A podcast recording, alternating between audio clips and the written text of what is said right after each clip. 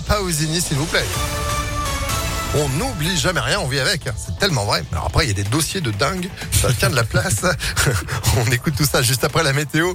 Et puis l'info, l'actu, Johan Paravi, bonjour. Bonjour Phil, bonjour à tous. C'est la une de l'actualité. Retour sur cette opération d'envergure menée hier dans le quartier de la Guillotière à Lyon. 110 policiers mobilisés, 116 contrôles et 20 personnes interpellées dans le secteur de la place Gabriel Péry, principalement pour des infractions liées aux stupéfiants et des ventes à la sauvette de cigarettes. Une opération qui était pilotée par la préfecture mois de prison avec sursis pour un membre des Dalton, ce groupe de rap connu pour ses rodéos urbains à Lyon d'après le progrès.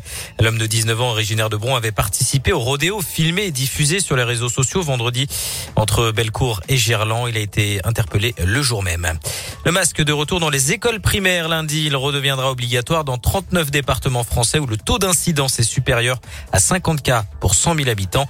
Annonce hier du porte-parole hein, du gouvernement, Gabriel Attal. L'Ain et l'Isère sont notamment concernés pour le Rhône, le masque était déjà obligatoire.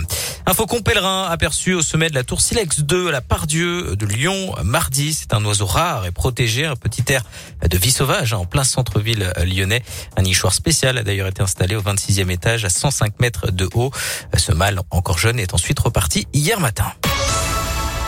Du sport et du foot ce soir avec la quatrième journée de Ligue Europa. L'OL, leader de son groupe, reçoit le Sparta Prague. Une victoire, les Lyonnais seraient assurés de se qualifier pour les phases finales de la compétition. Coup d'envoi 18h45 à Dessine. Hier, le PSG a été tenu en échec deux buts partout à Leipzig en Ligue des Champions. Les Parisiens qui cèdent la première place du groupe à Manchester City.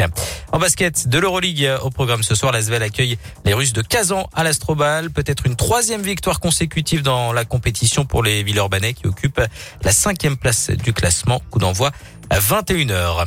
Et puis avis aux fans du film Retour vers le futur ou aux collectionneurs de chaussures, tout simplement une réédition de la mythique paire de baskets de Marty McFly. Vous savez, celle qui se lasse toute seule sera vendue aux enchères ce soir à 18h à la maison Aranchère à Lyon. Il en existe seulement 1500 dans le monde.